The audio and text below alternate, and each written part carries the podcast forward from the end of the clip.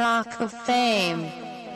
Du bist ja ein Rapper, wo ich finde, also du rappst positiv. Mhm. Also bei dir geht's nicht irgendwie um Ahnung, irgendwelche Drogen, es geht nicht um irgendwelche Frauen, die sexualisiert werden, sondern bei dir ist alles so positiv ausgelebt. Mhm. Wurdest du zu der Zeit oder jetzt mal von einem Rapper gedisst?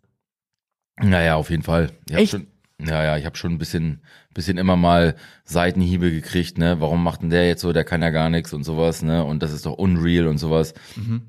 Äh, weil ich nicht dieses Klischee bedient habe. So für mich war das einfach nur Fun. Ich habe immer gesagt, ey, das äh, muss meine Familie auch hören können, ey, wenn meine Mutter sich die Musik anhört und ich erzähle da irgendeinen. Sch- Ich bin so nicht, das war nie mein Ding. So, ich bin jetzt keiner, der irgendwen abzieht oder irgendwie.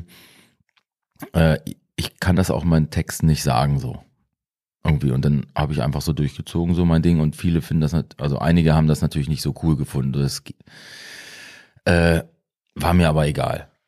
Mir Eine war, coole Einstellung. mir war es eigentlich egal. Gibt es Ja. eine Line, die dir da so ein bisschen im Kopf geblieben ist?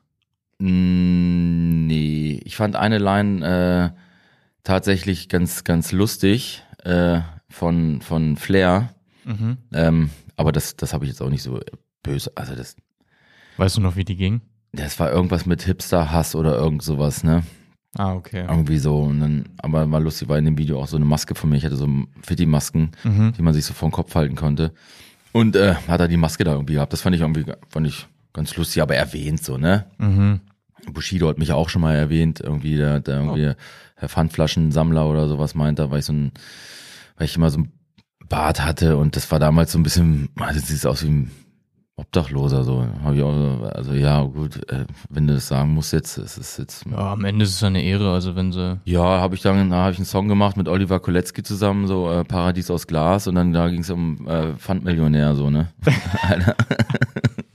ja. Finde ich aber geil. Ja. Das ist eine coole Antwort darauf. Mm, genau.